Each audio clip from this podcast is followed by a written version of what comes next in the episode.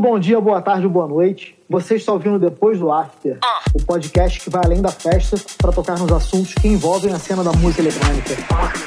Bom dia, boa tarde, música eletrônica. Boa tarde, boa noite.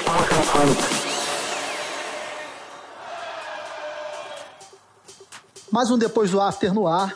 Eu sou o Rodrigo Rodrigues e eu tô aqui com o Thiago Melchior. Fala, Thiago. Fala, Rodrigão. E tô aqui também com o Anício. Fala, Rodrigão. Beleza, irmão? E hoje o tema são as lives que estão acontecendo desde o início da quarentena, principalmente na plataforma do Twitch e as inovações que estão girando em torno delas. Para quem não sabe, o Twitch é uma plataforma de games que os artistas têm começado a usar há algum tempo para fazer as lives.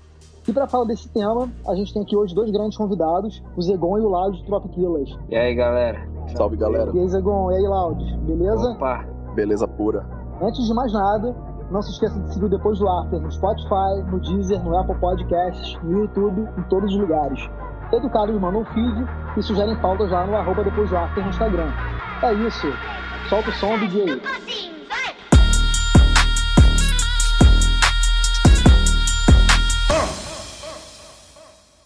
Há muitos anos, grandes festivais como o Tomorrowland, o Ultra, o EDC e o Coachella são transmitidos pela internet. Lola Palusa e o Rock in Rio também já são transmitidos pela TV há alguns anos. Volta e meia já havia também alguns DJs transmitindo sets pelas redes sociais. Mas com a quarentena, a gente viu uma explosão de lives. E vocês lançaram recentemente o canal de vocês no Twitch. Conta um pouco pra gente como vocês estão fazendo isso lá, por que, que vocês escolheram a plataforma e como é que estão sendo as lives lá.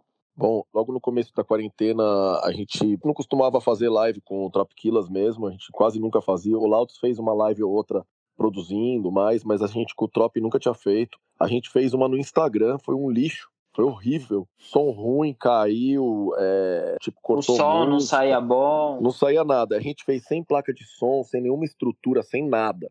Foi muito ruim, foi vergonhoso. Isso E na quarentena já ou não? Na primeira semana da quarentena. Tipo, a Universal promoveu uma live com vários artistas, isso, aquilo, que a gente entrou no, no bolo. A gente não tinha noção do que precisa, de quanto de estrutura precisa e o que precisa para fazer uma boa live. Beleza, a gente parou um tempo. Nesse meio tempo eu comecei a ver alguns DJs, amigos meus, que começou a ver que essa quarentena não ia. A gente achou que ia ser duas semanas, depois mais duas, depois quando a gente viu que não ia ser, alguns DJs americanos começaram a me dar um toque, alguns amigos meus de fora, e postar no Instagram que estavam transmitindo pelo Twitch.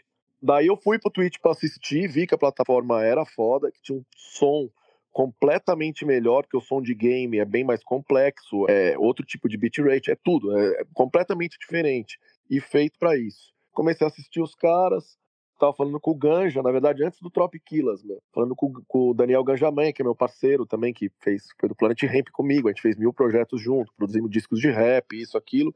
E dei ideia para ele, o Ganja fez a primeira lá, isso foi fim de março, e eu já fiz a segunda uma semana depois, e começamos com tudo. Até o Twitch notar a gente, e não foi que a gente resolveu ir pro Twitch, o Twitch chamou a gente para participar, entendeu? Então, assim, a gente começou a fazer sério e atrair público e tal. Eu chamei o Lauds, Lauds, vamos fazer o do Trop. O Lauds também entrou solo, fez algumas coisas e a gente foi se preparando para fazer o Trop. A gente pegou placa de som apropriada para isso. Primeiro eu peguei a iRig, depois eu fui para uma Holland Go Mixer, que já tem a entrada para iPhone com um som estéreo melhor. Depois fomos pegando iluminação, daí fomos indo pro OBS, sabe? Foi aprimorando cada vez mais. A gente tá agora já com, com uma estrutura é um processo complicado, né, cara? Até para você fazer o som sair do seu aparelho diretamente para infinitas pessoas, não é algo tão simples igual a gente imaginava que era só você coloca o celular ali e deixa rolando, sabe? É algo que vai muito além, até de imagem, né? A questão de câmeras, a questão da sonoridade em si é algo que vai muito além de qualquer coisa. A gente vê isso toda semana, porque volta e meia surgem imprevistos, né? Durante as lives. E nunca é algo tão simples assim de resolver. É sempre um problema novo que a gente vai descobrindo.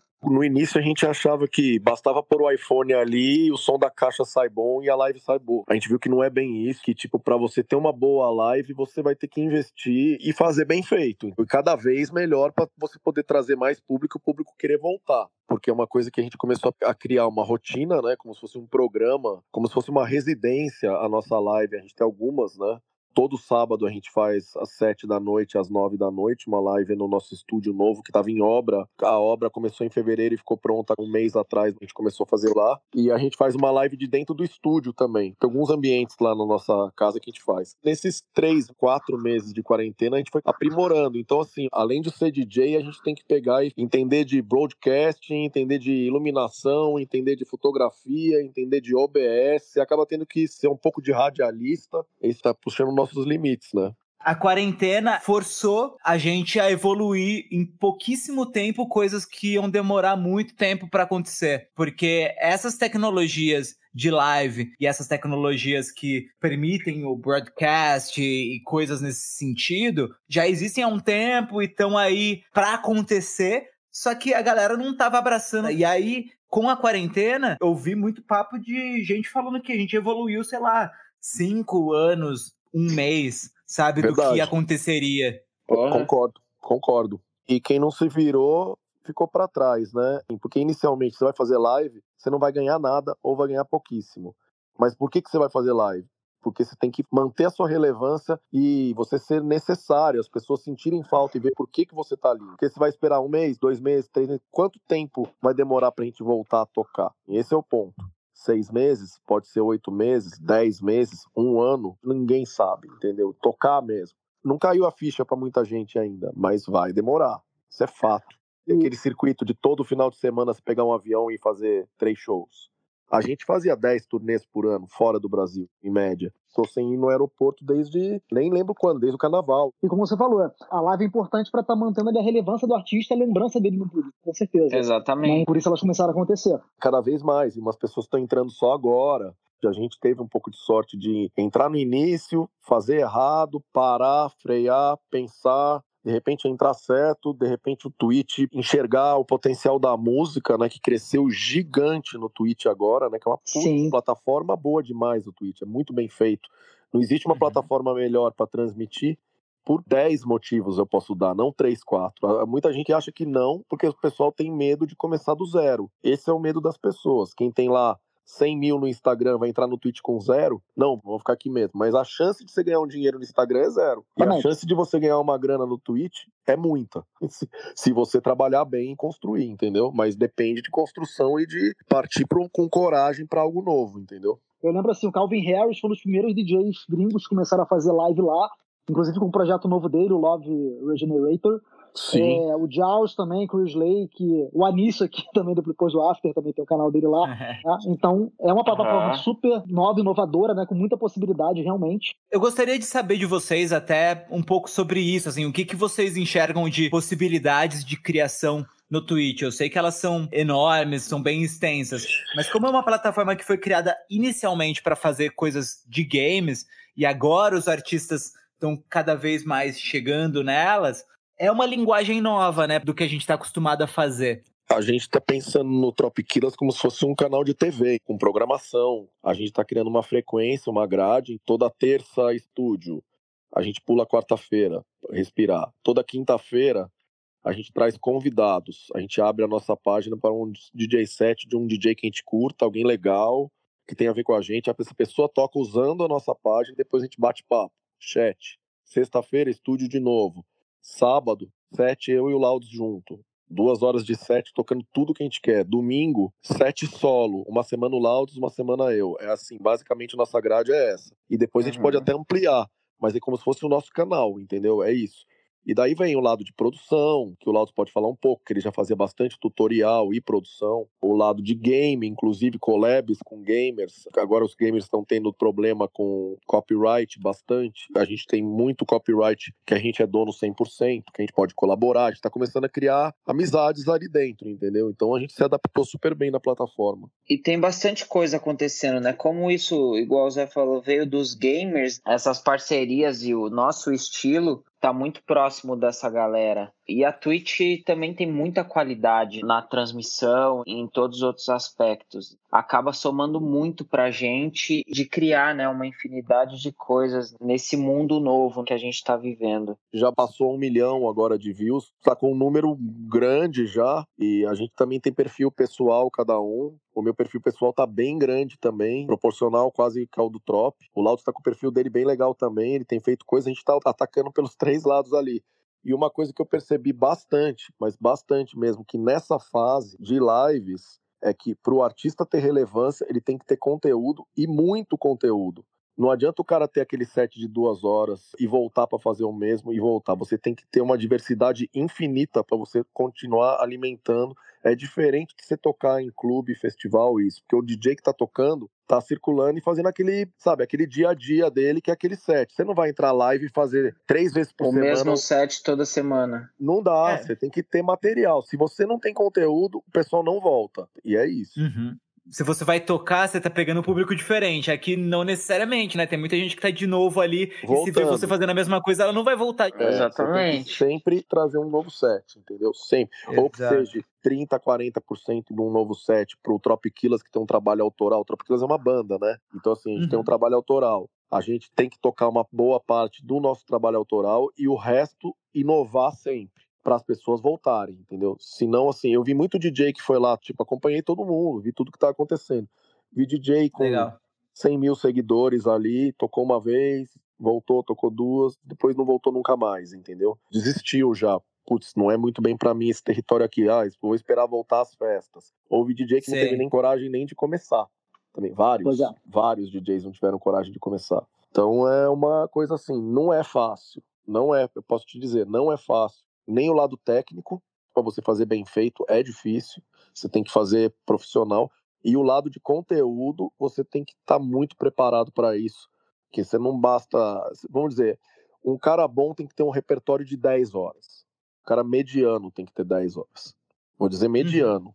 Uhum. Um cara bom tem 40 horas de música para tocar tá ligado? Ou infinitas horas de música. Alguma, mas uma coisa mais segmentada, quando você é um pouco mais segmentado, é um pouco mais difícil. Entendeu? Então, assim, esses sets que a gente faz que mexem com a memória afetiva das pessoas, isso que estão em casa, esses sets são os melhores dentro de live. Você mexe com a família é. inteira, você mexe ali, você toca na memória das pessoas. Ah, ouvia isso em tal ano, ouvia. Você pode ir por época, entendeu? A gente já fez isso um pouco. Porque assim, o trabalho do Trop é. A diferença é assim: o Laudo está com 28, eu tenho 51. A gente está junto desde que o Laudo tem 20 e eu 40. Uhum. Então, assim, o Trop é uma mistura de gerações. Total. Uhum. E o som da gente é uma mistura do novo e do clássico. Entendeu? Não vou me chamar de velho. É. O novo e o clássico, entendeu? Legal. E eu bebo de todas as fontes. E o Laudos também. Bebe de música antiga, isso aqui a gente mistura e faz. Então, assim, a gente vem trazendo isso pro nosso som há um tempão.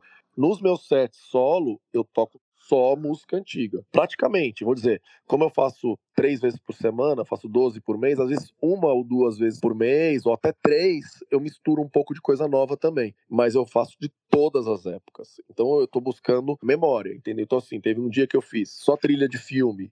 Trilha de filme desde os anos 60 até os anos 2000.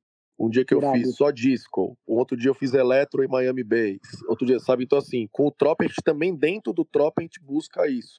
O Louds fez um set de dance hall, né, Louds? R&B. Fala assim. Sim, só música jamaicana. Aí fiz outro só de R&B. E assim a gente vai indo. Que no canal do Trop a gente tá, começou todo domingo, né? Cada hum. domingo um faz um set de duas horas com um estilo musical. Vocês têm a vantagem também de vocês dois serem dois grandes DJs, né? Que tem esse repertório todo. Isso não é pra qualquer um, né, cara? Tipo, não é qualquer DJ que chega fazendo toda semana tem repertório para fazer um estilo diferente, um, um, tema diferente dessa forma. É isso que eu acho que exige uhum. o estudo, hein? Por isso que eu acho que uhum. exige o estudo e a pesquisa. Não dá que nem você falou, essa quarentena evoluiu cinco anos em meses, eu acho que isso vale para todos os DJs também saírem e estudarem, entendeu? Vão estudar, vão pesquisar a música, vão pesquisar a história da música, vão pesquisar por que a música que você toca é dessa forma, entendeu? Vai pesquisar, entendeu? Vai aumentar seu repertório, vai comprar música, vai produzir música para tocar, vai criar edit para você ter material para você tocar que isso vai te evoluir como músico e como DJ. A gente, a vida inteira foi assim. Eu vejo que muita gente não é, muita gente é acomodada mesmo. E, tipo assim, nesse tempo, agora que a gente foi forçado a estudar e fazer todas essas coisas, o nível que é exigido para você ser um DJ reconhecido, né, e etc., aumenta, né? Teve um tempo em que bastava você fazer música para você ter alguma notoriedade, você tinha que produzir. Ok, mas chega um momento em que o mercado e a cena vai se profissionalizando que só fazer música de qualidade não é o suficiente. Eu e o Rodrigo, a gente tem colunas de lançamentos semanais e eu tenho certeza que o Rodrigo sente isso também. Toda semana tem muita música boa, mas que se destaca mesmo são poucas. Aí agora junta com a quarentena, em que uhum. tem uma porrada de DJ que tá em casa, de produtor que tá em casa, produzindo pra caramba. Daqui a pouco vai ter uma infinidade de música para ser lançada. Mas e aí para as pessoas quererem ouvir isso, né? Não adianta ser só mais uma música. Sem dúvida. Total. E tem uma coisa também, eu falo do meu caso, pelo menos, né? O primeiro mês da quarentena foi blackout, não saiu nada. Nada saiu. Eu fiquei só vendo notícia só vendo tragédia, esperando o tempo passar, achando que ia passar rápido. Só depois que rolou. E tipo assim, é... agora, meu, eu tenho quase 35 anos de carreira de DJ. Sem zoeira. Eu comecei a tocar em 87 entendeu? Tipo assim, é. eu tinha 17 anos em 87. Eu tô me uhum. sentindo na minha melhor fase como DJ da minha vida, agora. Por causa Caralho. disso. E por causa desse treino ao vivo e te falo assim: você tocando, as pessoas estão vendo sua mão, estão vendo que não tem truque, que, você está fazendo uma parada de verdade ali e que cada dia você vai trazer uma coisa nova e assim é um desafio para você mesmo. Eu fiz alguns sets de vinil, eu tenho feito set de compacto, eu falando com o Trop a gente também está fazendo coisas muito foda. Está se elevando bastante também, mas aprendendo a se comunicar, eu peguei um microfone melhor, eu peguei uma iluminação melhor. Assim, minha discotecagem às vezes parece um programa de rádio, mas eu tô mixando, faço scratch, faço montagem, faço colagem, mixo uma porrada de música. Outro dia eu perguntei, tinha quase 400 pessoas na minha live, eu perguntei quem era DJ ali, escreve DJ no chat. Juro, escreveram mais de 200 e poucos. Os DJs estão me assistindo para ver como é que faz. E é isso, cara, isso dá maior orgulho, cara. Eu tô feliz comigo mesmo por causa disso. Tô realizado nesse momento, entendeu? Eu tô sentindo que eu fiz alguma coisa que eu vou colher lá na frente. Eu vou colher depois do after. Zegon, falando um pouco de repertório, tem um tempo, acho que uns 10 anos atrás ou mais, eu te vi tocando numa festa, acho que era da Playboy ou da VIP, não lembro agora. É. Eu lembro assim, cara, foi muito inspirador para mim o seu set, porque você meio que contou uma história dos anos 70, evoluindo até os anos 90. Foi muito foda esse set. Uhum. E até o Trop Killer, no início, assim, para mim era considerado um projeto de música eletrônica. Ele foi mudando com o tempo, né? Na verdade, assim, eu e o Loud, a ideia era criar música pra gente tocar vamos dizer, os dois vêm da cena de hip hop, Do entendeu? Hip -hop. Os dois vêm da mesma escola, de gerações bem diferentes, mas da mesma escola, e a gente falou, vamos criar o nosso som de pista, que não dependa de MCs, que não dependa de feat, que não dependa de ninguém, um som que a gente crie pra gente tocar. Vamos criar o hip hop eletrônico, vamos dizer assim. É, num subconsciente era isso. Não existia o que eles chamaram de trap depois, que foi o, a colisão do trap com o EDM ou com a música eletrônica. Não existia esse rótulo.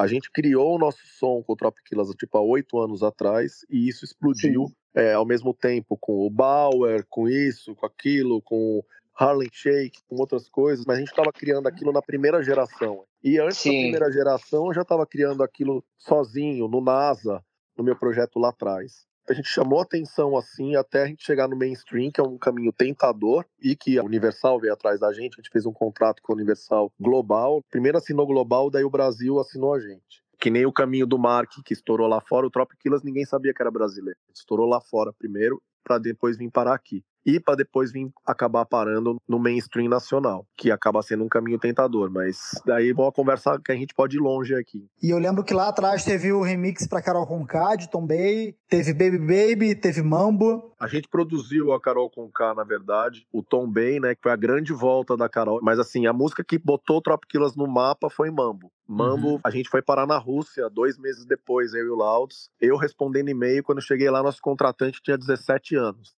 sem empresário, sem nada. Isso com a minha carreira que eu já tinha de muitos anos. O Trop, vamos dizer, é um hobby, não era um plano, um super plano de explodir. Era uma, uma brincadeira nossa, né, Lau?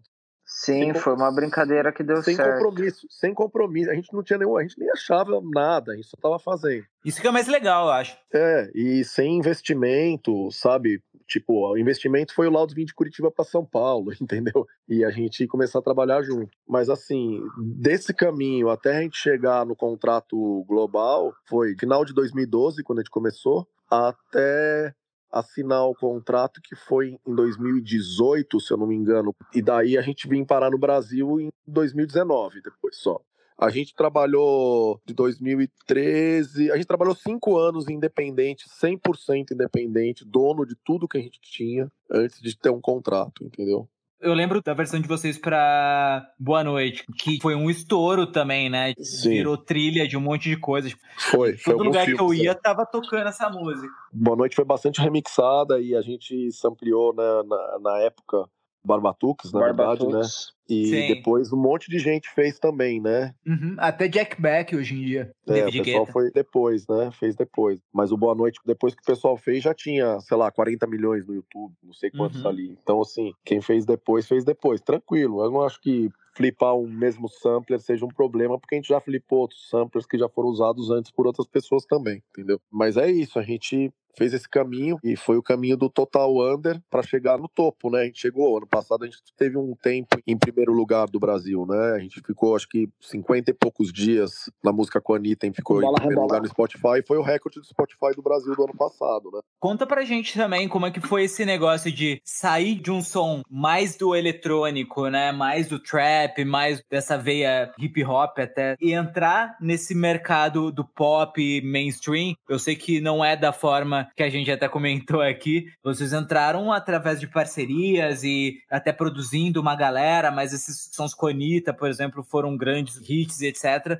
Como que foi essa virada pra virar um negócio até mais open format, se for dizer assim? é tentador fazer música e a música ser gigante. Só que ao mesmo tempo, a gente nunca perdeu nossa essência. E a gente percebeu que com um contrato gigante, a gente perde o ritmo de lançar música. Então, assim, foi uma faca de dois gumes. Entendeu? A gente ficou com músicas grandes, ao mesmo tempo a gente se afastou de uma certa maneira do nosso público fiel. Então, assim, Uhum. uma música como um Bola Rebola é mil vezes mais uma música da Anitta, do J Balvin, do Zac, do que do Trop Killers no final. Não é nossa.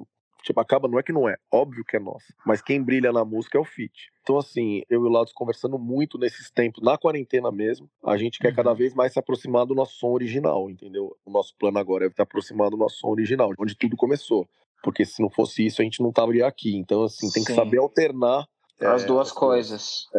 Esse é o público que é fiel de vocês, que vão no show e que vai consumir conteúdo de vocês. O público muito pop vai consumir provavelmente mais a Anitta do que de vocês, certo? e nem conhece o resto do repertório, a maioria das pessoas. Então, quando a gente lançou, sei lá, Passito esse ano, que é uma música que parece as nossas músicas originais, mas com cara de hoje em dia, muita gente escreveu: ah, o meu trop tá vivo. Entendeu? É isso, cara. Eu entendo, eu concordo com as pessoas. A gente demorar 10 meses para lançar uma segunda música, que a gente tem uma cobrança de estar no chart, de estar no top 10 do Brasil ou isso, é uma cobrança muito grande que não pode ter. A gente não vem dessa caminhada, entendeu? A gente tem que ter dinâmica de lançar música com frequência e rápido, e que nem a gente sempre fez. O Trop surgiu lançando uma música durante um ano, toda sexta-feira, free download no SoundCloud. Assim que a gente surgiu, tá ligado? Virou o ano, gente tinha 150 mil no SoundCloud e 200 mil no Facebook. Isso lá em 2013. E a gente explodiu assim. A gente não pode perder essa velocidade de lançar música, que hoje tá tudo mais rápido também. Eu acompanhei na época que vocês explodiram, porque o início, início, início da minha carreira, as oportunidades que eu tinha tocar era tocar tipo um trap mesmo, sacou? E os caras que eu via que eram consagrados e que eram sons muito fodas, que na época era o que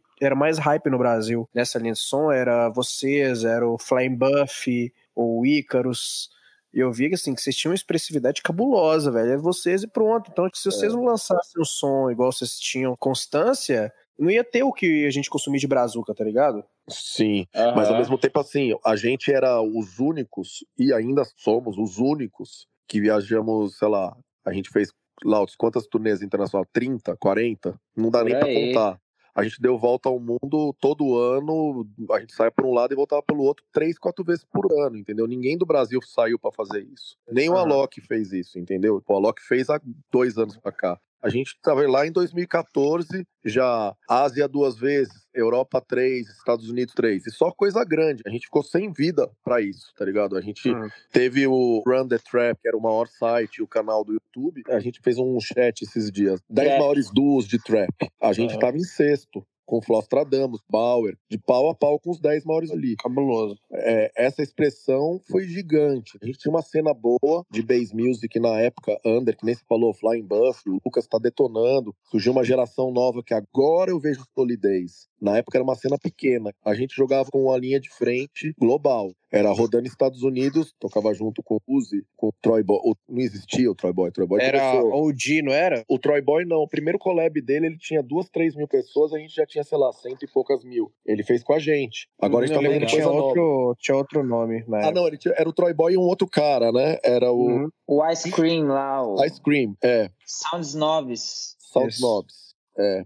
Eles tinham um projeto, é.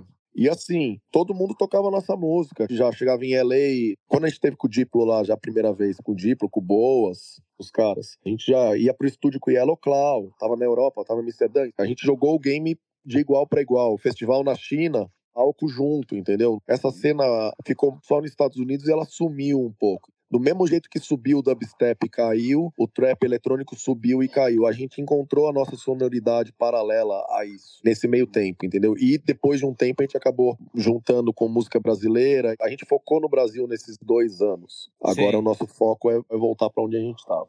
Que legal, velho. Até vejo muito essa relação de vocês com Major Laser, Diplo. Da onde veio essa relação que vocês têm com eles? Na verdade, assim, eu conheci o Diplo, né? Antes dele ser o Diplo, acho que na primeira vez que ele veio pro Brasil, que deve ter sido em 2002 ou 2001, o Diplo tinha o Rollertronic, que era um projeto que ele tinha. Depois eu encontrei com o Diplo em 2003, eu morava nos Estados Unidos, eu tinha o NASA, que era o meu outro projeto que eu tive, e uhum. toquei com o Diplo lá com o Rollertronics. E que a gente manteve contato desde então, muitos amigos em comum. As primeiras demos do Trop eu já mandei para ele. A gente foi para Estados Unidos, o Laudos foi pelos Estados Unidos pela primeira vez, acho que em 2014, já com o Trop.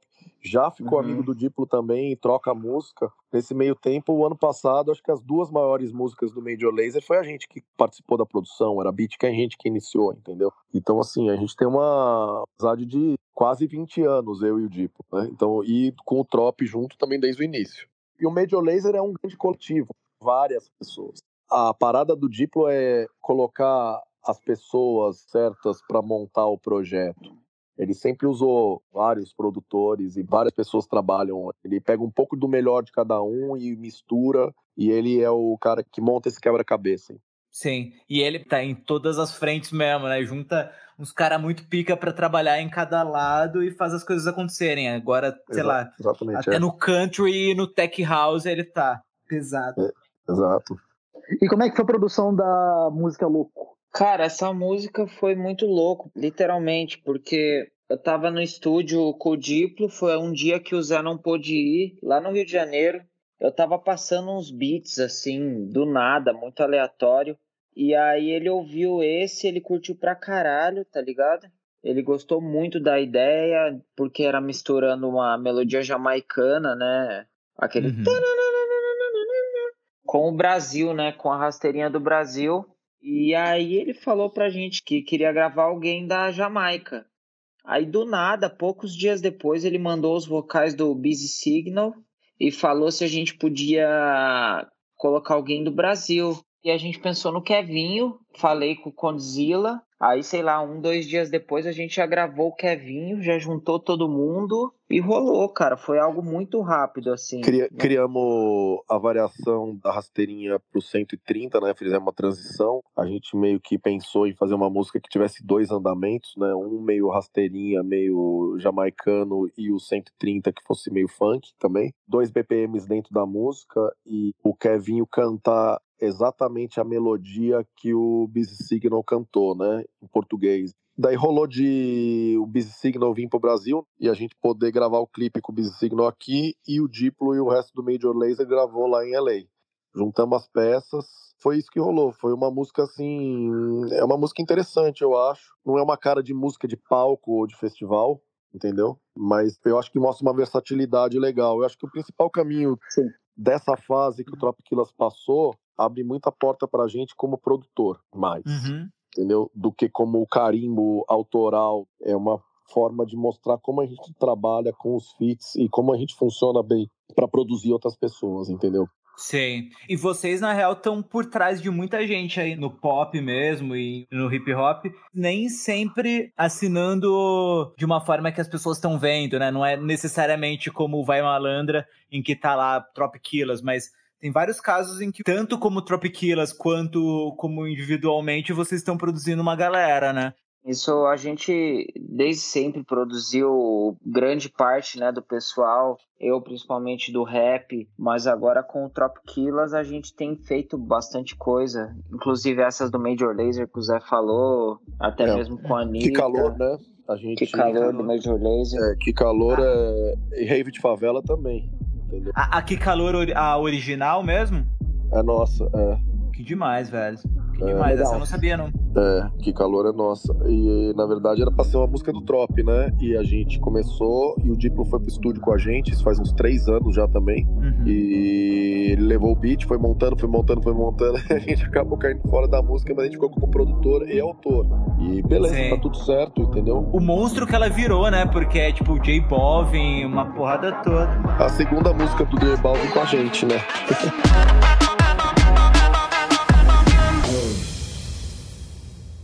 Eu tenho acompanhado algumas coisas. Por exemplo, o Chris Lake agora lançou o tweet dele. Tem um dia que é só de produção, tem outro dia que ele tá jogando game, a galera acompanhando, outro dia que é ele vendo demo da galera, e outro dia ele tocando de fato. E é igual vocês falaram, né? De criar essa programação de um jeito que a galera queira assistir. E até uma coisa interessante que ele faz, pra galera se inscrever e ser subscriber, você dá benefícios pra galera querer fazer isso. Ele, por exemplo, tem uma label super respeitada como a Black Book. Para você mandar música para ele ouvir ali ao vivo e ter a chance de ser assinado pela label dele, você precisa ser subscriber. E para ser subscriber, não é tipo, sei lá, paga cincão e tá beleza. É tipo 22 reais por mês. E a galera assina pra caralho. De uma forma ou de outra, você tá beneficiando ali, ajudando o artista, né? Vocês têm coisas nesse sentido ou vocês têm planejado algo assim? A gente tem sim. Esse foi o primeiro mês oficial, com a parceria com o Twitch e tal. Agora, esse segundo mês, a gente vai fazer, tipo, para quem quer produzir junto, a gente vai dar os timbres, entendeu? Dar a,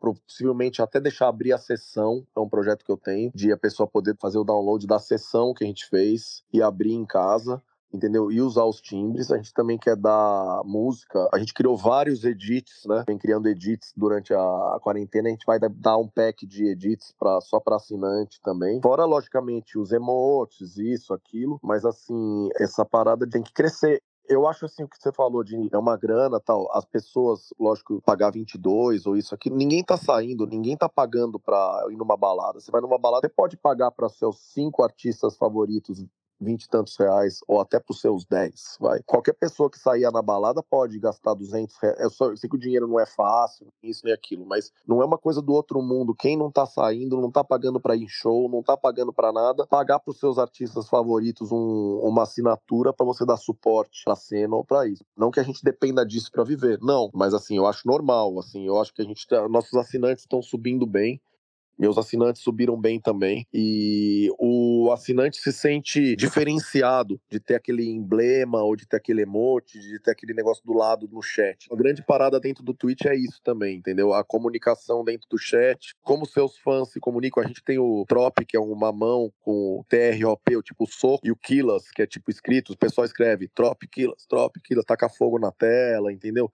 É uma forma de vibrar de casa. Esse tipo de comunicação é muito legal, entendeu? Também é um tipo de acesso ao artista que antes você não tinha, né? Tipo, até assim, você tem. Primeiro, a galera tem como certo, às vezes, esse negócio de tipo, ah, eu tenho um artista que tá me fazendo música aqui ou gerando conteúdo, fazendo as paradas, mas isso é de graça, isso é pra... E não, tem todo um trabalho por trás que você tem um investimento. Só que agora, né, se você não investe, o artista, como é que ele vai fazer? E aí é legal porque você tem essa proximidade do artista, de você poder abrir a sessão de alguém que você gosta e trabalhar ali, evoluir muito. Então, quem tem a visão de poder abraçar de perto, isso é muito legal também. Eu vejo muito desse lado, né? A gente nunca se comunicou tanto, né? A gente tá, tipo, trocando uma ideia com a galera e conhecendo um monte de produtor que a gente não conhecia, a quantidade de produtor que tá colando nas sessions de beats também E nas sessions, porque a gente toca, porque a gente sempre deu suporte para os novos produtores. A gente tocar a música de um produtor novo num set e ver ele assistindo e depois postando o que a gente tocou e, e o cara falar que, nossa, é, os caras tocaram minha música, isso não tem preço. Fizeram esse tipo de suporte, deram pra gente e a gente dá de volta com o mesmo amor. Isso vale, isso não tem preço pra gente. Vocês têm acompanhado algum outro artista no Twitch? Alguém que vocês acham que tá fazendo um conteúdo legal? Cara, eu vejo que aqui no Brasil o Scorch está fazendo direto, assim como vocês falaram, mas o pessoal na gringa tá, tá foda, velho. O Kenny Beats, que é um produtor de rap gigantesco, ele faz live acho que diariamente e o público dele é muito fiel, sabe? É, é um negócio incrível, assim. Tem um outro maluco também que chama Nick Mira, que é produtor de, de rap. Ele faz live acho que diariamente também, ele tem uma programação dele. O Will Mind, também é um produtor de hip hop que faz live diariamente na Twitch. Muita gente fazendo, cara. Você vê, o Loud curte os caras fazendo beat. Eu vejo também, eu vejo bastante o Kenny Beats também.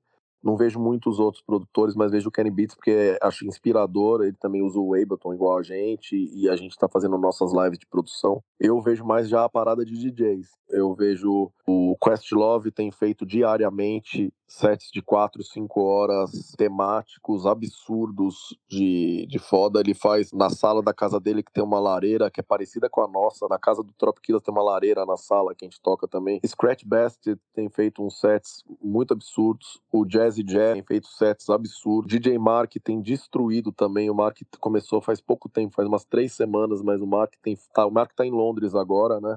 Eu via do Mark.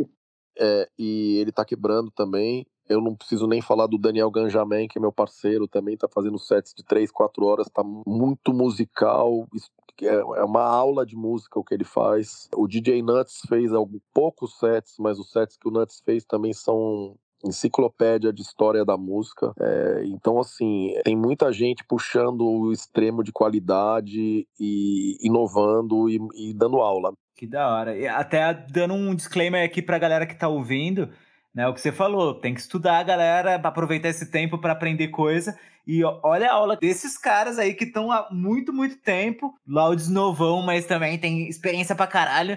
Mas o Zegon aí, mais ó, velho. desde... Eu falo que o Laudes é Young OG. É o OG jovem. Young OG. É, Young OG, eu chamo ele. Muito bom. Não, é isso, eu falo que, tipo assim, o Laudes tem conteúdo pra caramba, mas você tá aí desde oitenta e tantos, é isso? Sim. Tocando, né? Aham. E aí, porra, a gente tem muita coisa aqui pra aprender. Eu aqui, ó, com certeza vou atrás dessas paradas todas que vocês estão falando. Voltando de live, né, assunto, o Twitch, ele, ele não derruba, entendeu? O Twitch segura, você faz sua live, você termina a sua live, de boa. No YouTube cai, no Instagram cai, entendeu? No Facebook cai, entendeu? Assim, o que tá acontecendo agora é igual às outras. Depois de um tempo ele silencia, minha live tá quase toda silenciada já. Não toda, mas tem muitos blocos silenciados. E não é strike, é uma, tipo, prevenção de strike. Quando algum algoritmo é reconhecido, demora umas horas, às vezes uma hora. Antes estava demorando dois, três dias já aparecem áudios em vermelho em silêncio, entendeu? Mas assim, a grande vantagem é essa: você faz sua live perfeita, com qualidade perfeita, sem cair, e é isso. Live é feita para assistir live. Eu sei que, tipo, não é todo mundo que consegue na hora, mas é isso, entendeu? Uma outra coisa que a gente vai deixar, ou que o benefício do Trop para quem a gente tá deixando é só o assinante pode assistir as nossas sessões de beats, que isso não cai, né? Mesmo os live sets. Entendeu? Fica lá salvo, mas só para assinante. Isso é um, um, tipo de benefício que a gente deixa. E tá uma grande discussão, né? Isso de live cair, né? E tal. Falta um acordo, né? Das plataformas com o ECAD, com o que agora também entrou junto. Então tá tudo muito louco ainda. É uma coisa muito nova, né? A gente acredita que vão ter departamentos de live nos gravadores, né? Que é uma coisa que tem se falado. Porque a galera tem muita dúvida ainda do que pode, do que não pode. Desde quando os DJs subiam o set no SoundCloud, que caíam e tal. Isso tá acontecendo agora com as lives Posso te também. falar uma parada? Eu acho isso a maior palhaçada que existe. Os DJs sempre foram os maiores divulgadores de música. A gente nunca ganhou cachê para divulgar música. Sim. Isso é uma piada, entendeu? Isso é coisa de compositor do ECAD. Para agradar o ECAD e os compositores, editoras estão derrubando migalha. DJ devia ter, tipo assim, eu odeio essa palavra, whitelist ou carta branca, mas a gente devia ter uma lista dos DJs profissionais para poder tocar o que quiser. DJ profissional tá divulgando e a gente, detalhe, DJs criam músicas que nunca seriam tocadas trazem de volta. Então, assim, a quantidade de, de dinheiro que gera uma live de um DJ é mínima. E a ECAD, UBC, editora, gravadora correr atrás de derrubar isso, isso é uma piada. Isso é, isso é tipo um absurdo. Deixa os DJ tocar, deixa os DJ tocar. É muito pequeno, isso é coisa para agradar compositor. Nos Estados Unidos já tá rolando, quem trabalhou em gravadora sabe, existe aquele negócio de ser whitelisted. O Tropiquilas é whitelisted em um monte de coisa, em, alguns, em algumas plataformas. A gente toca e não cai. Mas assim, ir atrás de DJ que não tá se promovendo, não tá vendendo pra marca, pra derrubar a live, isso é muito ridículo, isso, cara. Vai ter que mudar isso aí, vai ter que mudar isso aí. Ainda mais que os DJs vão ser os últimos a trabalhar. Um dos últimos, né? A gente vai ser um dos últimos a voltar o único trabalho que vários DJs pequenos estão fazendo para se manter ou tal, tem que ir tocar onde? No Zoom, sabe? Isso não faz sentido, entendeu? Por isso se falou também em criar departamentos de lives dentro de gravadoras e empresas até. Mas as gravadoras estão desesperadas para morder uns 3%, 2%, 5% dos DJs. Eles nunca vão liberar os DJs. A gravadora tem que fazer o departamento de live, sim, meu catálogo tá aqui para vocês, DJ. Toma. Não um departamento para licenciar a live. A gente não vai passar o tracklist pra gravadora, entendeu? A gente vai tocar. Depois a gente vê. Ninguém planeja o que, que vai tocar ou passar o tracklist. A gravadora tem que, ó, oh, você é DJ, qual que é o seu nome aqui? Ah, beleza, DJ Mal Mal, beleza Mal Mal, toca minhas músicas aí, tá liberado, você tá na lista livre aqui free pass para você. Tem que ser assim. Isso seria uma atitude de gravadora e de ECAD e de UBC e de editora. É isso que os DJs esperam deles. Agora, vai ter uma super marca de bebida patrocinando, de vodka, isso, aquilo, vai ter uma live bancando? Beleza, paga porcentagem. Agora, DJ tocando no Twitch, Instagram, Facebook, YouTube, assim, sem patrocínio, só divulgando, isso tinha que ser liberado total. Isso é, é ridículo, tá assim. Isso é tipo um pensamento antigo e mesquinho, entendeu? Sim, concordo. E não faz sentido com momento atual, né? Ainda mais agora, né? Que os DJs, como você falou, né? Os DJs vão ser os últimos a voltarem, com certeza. Então, ainda mais nesse momento, eles tinham que liberar isso. O bagulho tá tão mesquinho, velho, que já chegou em momento de live minha no YouTube. Eu faço live na Twitch direto e tudo mais, mas live para tocar, a gente preferi fazer no YouTube quando eu fiz, às vezes que eu fiz, porque o acesso é mais fácil pra galera, né? Eu pensava assim. Antes era, agora tá mais disseminado no nosso meio. Que tava assim, tava lá. Aí eu tô tocando, tô tocando, tocando. Cara, eu toco uma música um release de minha, composição, tipo, de um cara que tá fazendo comigo, não é vocal de pé, que dá, tipo, alerta de direitos autorais, velho. A gente tomou strike da gente mesmo também. Não, mas uma coisa, irmão, é você tomar um strike, pô, de uma música que já lançou na gravadora. A música não tinha saído, não tinha preview, não tinha nada. Era tipo, Nossa. a música tinha saído do meu Ableton, era uma composição do brother meu, não tinha lançado, não tinha nada, não tinha assinado com ninguém e tava dando alerta de direitos autorais. Eu falei, mano, não é possível, não é possível, mano. Aí meu brother que trampa com o vídeo falou, velho, isso deve ser tipo assim, o algoritmo deles deve estar acostumado de tipo, ah, passou de duas horas de live, ele já detecta que deve ter tocado alguma música que tem direito, então ele fala, foda-se, vou derrubar nessa aqui e é isso, tá ligado? Eu falei, mano, mas isso é patético. Mas você tem feito no Twitch também? Eu sempre fiz no Twitch, eu comecei no Twitch, mas eu comecei a fazer de game e produção, sacou? E é. aí eu quero migrar os de live set pra lá pra não ter problema. Por mais que a Twitch agora não pode ter voto com direitos autorais, né? Mas é só depois deletar os votos. Tô deixando, deixa depois silenciar. Você não toma strikes. Eu não tomei nenhum strike, entendeu? Eu faço, todo mundo assiste. Dura mais ou menos uma hora e pouco ainda depois. E uhum. Dá pra gente baixar antes Sim. de cair, ainda dá para você baixar. Mas eu acho que isso já já deve, eles devem mudar a política, cara, porque todo mundo, não, cara, não existe uma live que seja de qualquer coisa, de uma live de podcast, ela sempre tem que ter uma trilhinha de fundo, uma live de gameplay geralmente tem, o cara tocando, eles não tem que dar um jeito de mudar isso, velho. O problema, sabe o problema? É igual você falou, são as filhas da puta das labels, das editoras, das associações que arrecadam, tá ligado? Isso é a, a puta mesquinhagem, velho.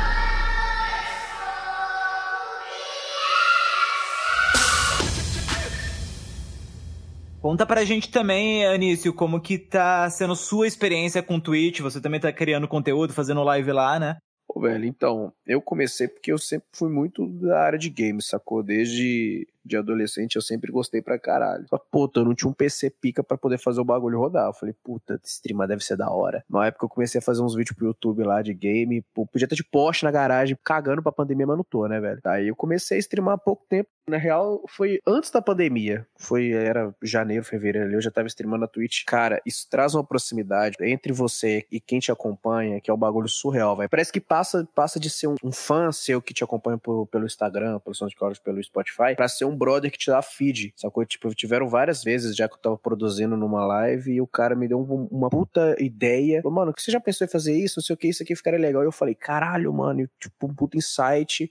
E eu fui e fiz, velho. Isso traz uma proximidade surreal. Tanto que as minhas lives que foram tocando, eu tentei super trazer uma parada que eu fazia na Twitch, que é ter interação. Tipo, né, eu, não, eu não curtia fazer uma live simplesmente tocando. Eu inventei minhas outras paradas, mas eu sempre tentava interagir com o chat, dar uma zoada, falar alguma coisa, tá ligado? Te entendo, te entendo total.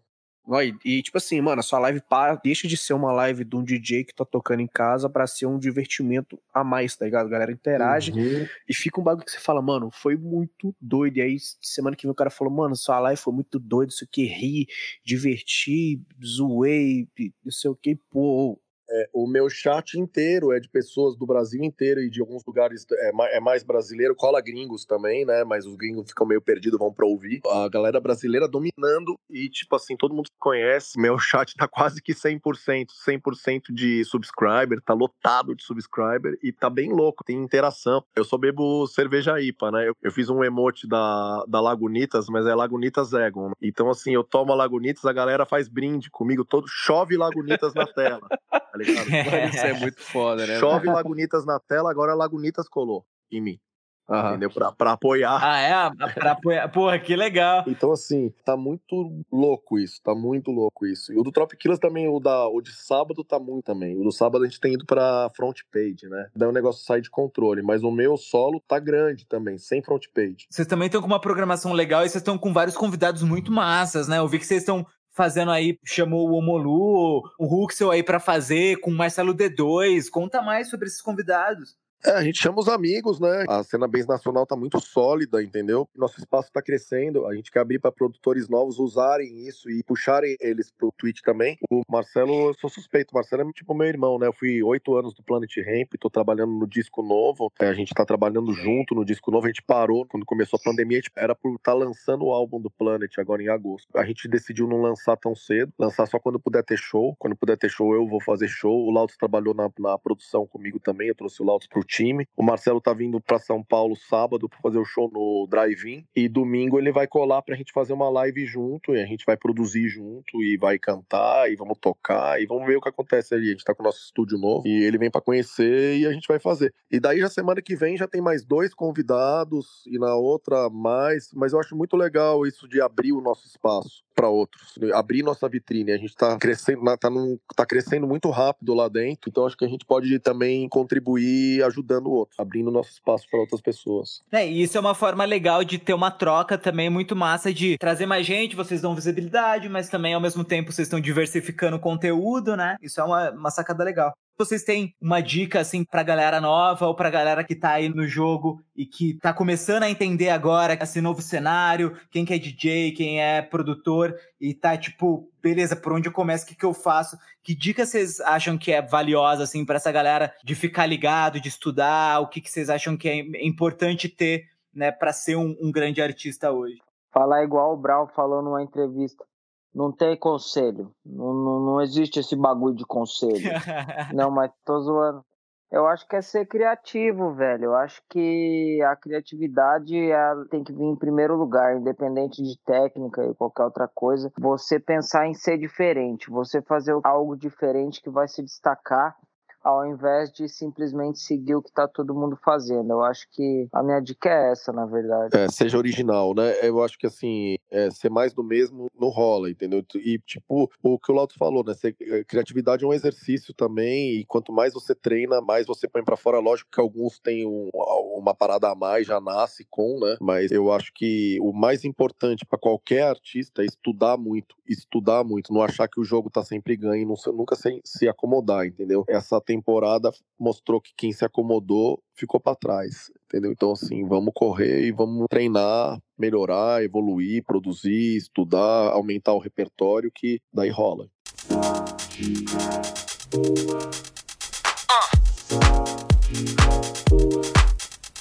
Bom, a gente está chegando no final de mais um Depois do After, então a gente vai partir agora para aquela parte que cada um dá uma dica boa para você curtir na quarentena. Fala comigo, Laudes, qual é a sua dica boa hoje? Como a gente tá falando de live, eu posso indicar a live do Kenny Beats, que é um negócio que eu tô assistindo todo dia e é muito diferenciada, né, cara? É tipo um programa. Tem momentos, tem os quadros, é, é muito inspirador para quem quer entrar nesse mundo. Eu acho que de live é isso, minha indicação, e de álbum, eu posso falar do álbum do Wiley, que é um artista de Londres que veio do Grime, mas vai bem pro lado jamaicano da música jamaicana e saiu o álbum dele nessa sexta-feira agora e tá muito bom, eu gostei bastante, tenho ouvido bastante. Eu acho que minha dica é essa, algo mais atual.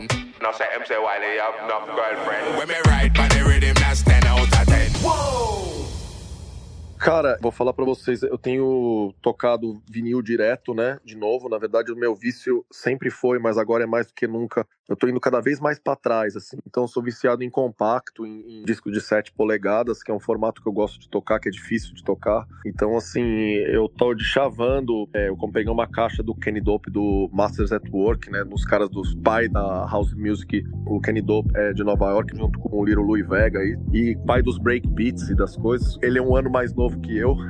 Caramba! e, e eu de chavei, eu, é um cara que eu tive a sorte e o prazer de tocar junto, então qualquer pessoa que mexe com música eletrônica tem obrigação um pouco de conhecer todo o trabalho do Kenny Dope. E eu tenho ouvido muito para relaxar um disco do Coltrane, que é o disco do Coltrane tocando é, música latina, chama Olé. É um disco, sei lá, meio espanhol, meio mexicano, mas é um disco cabuloso, tipo, que me relaxa demais. Fala, Tiagão, qual que é a tua dica boa de hoje? Bom, aproveitando aqui que a gente tá com convidados tão especiais, eu trouxe também um, um álbum que é clássico aqui, que muita gente talvez não conheça, que é do Burial. O Burial tem esse álbum que chama Untrue, que ele foi bem revolucionário, até nessa, nessa sonoridade que vem do trip hop e para esses sons mais vibes que a gente foi né, ter depois com um James Blake, até com Flume, que eu gosto demais mas tudo começou dessa pegada até próxima do hip hop com o Burial, esse tipo de som mais vibes ali do hip hop e do eletrônico, que é um álbum de 2007 que influenciou muita, muita gente. Para você que tá aí de quarentena e precisa de um som pra dar aquele relax, Burial Untrue.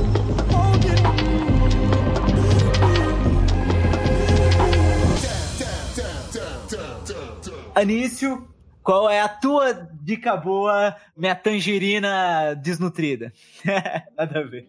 Cara, não tem como eu não dar uma única exclusiva dica boa essa semana, que é o remix do Flume pra Blue, do Eiffel 65, que não, assim, não tem o que falar. Apenas, apenas, apenas, apenas.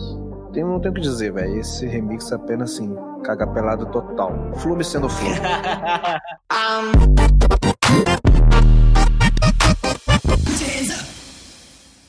Rodrigo Rodrigues, qual é a tua dica boa? A minha dica boa é a música nova do Trop Killers com a Duda Beat. Vem pro meu condo, escutem lá nas plataformas digitais.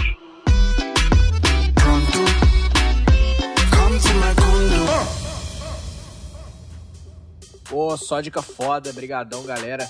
Valeu, Zegon, valeu, Laudes, obrigado pelo episódio foda. E para quem quiser acompanhar vocês, aonde que a gente encontra o Trop Killers? Então, é, quem quiser acompanhar a gente, segue lá no www.twitch.tv barra DJ Zegon e barra. É, programação bem diferenciada nos três. O Lautos tem a dele, eu tenho a minha e no Trop é onde a gente se encontra. Então, assim, quem quiser ver bem diversificado, segue as três, acompanha as três. E cada dia mais, estamos cada vez mais empenhados e a gente está gostando da brincadeira. Vem com a gente. Anício, onde a galera pode te encontrar? Cara, arroba Anício Music no Instagram, no Twitter, no caralho todo. Anício só no Spotify. Não estranhe se procurar Anício no Instagram e não tiver nenhuma foto, sou eu mesmo. Estamos dando um reload aí cabuloso, o bagulho vai ficar doido daqui modelo mesmo. Então segue nós lá.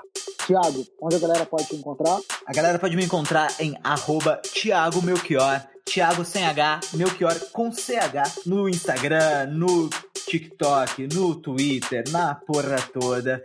É, boas da Semana na Play BPM. Acabei de completar aí 150 edições do Boas da Semana. Teve uma edição especial, então fiquem ligados que tem bastante coisa rolando. E outra coisa que eu comecei a fazer, já fica o Alto Jabá, songwriting, compondo para outros artistas. Se você precisar de uma composição cabulosa para tua canção, chega de inbox Até lancei uma, uma marca aí que é o Your Collab Bro. tipo, eu sou o teu bro da collab. Então, troca uma ideia aí que eu tô fazendo uns jobzinhos aí, porque todos nós precisamos botar o leitinho das crianças nessa quarentena, certo? Onde a galera pode te encontrar, Rodrigo Rodrigues? Vocês podem me encontrar lá no arroba Rodrigo Rodrigues com Z no final, no Instagram, no TikTok, no Spotify e toda semana na coluna Melhores do GMEG Brasil. Cara, do caralho. Obrigado mesmo por terem participado, por terem topado isso daí. Foi uma honra aí pra gente, de verdade. São sempre bem-vindos aí. Obrigadão mesmo. Ô, oh, valeu, valeu, obrigado. Boa sorte para vocês aí. Tamo junto aí, valeu.